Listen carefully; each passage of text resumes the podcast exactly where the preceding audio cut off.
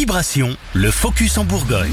La semaine européenne de prévention et d'information sur l'endométriose a commencé hier.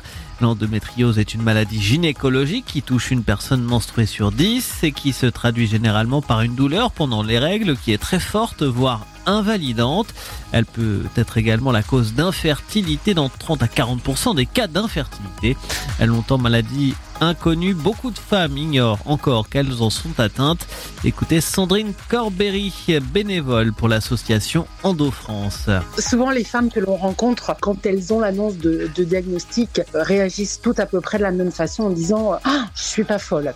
Avoir mal et puis euh, avoir un, une douleur qui va passer avec un antalgique, avec euh, un, un space-fond et une douleur qui va s'estomper finalement assez rapidement. Là on est dans quelque chose qui peut être normal. Par contre quand la douleur devient euh, invalidante, dure, oblige les femmes ou les jeunes filles à un absentéisme professionnel ou scolaire, là, on n'est plus dans de la normalité. À l'occasion de cette semaine européenne de prévention et d'information sur l'endométriose, plusieurs rendez-vous sont programmés dans la région. Plus d'informations sur le site endofrance.org. Chez nous, le dispositif Endo Bourgogne-Franche-Comté a justement pour but d'améliorer le diagnostic de la maladie. L'idée est de sensibiliser le plus de professionnels de santé possible, médecins généralistes, gynécologues, sages-femmes, radiologues ou encore médecins du travail et infirmiers scolaires pour repérer les symptômes de la maladie.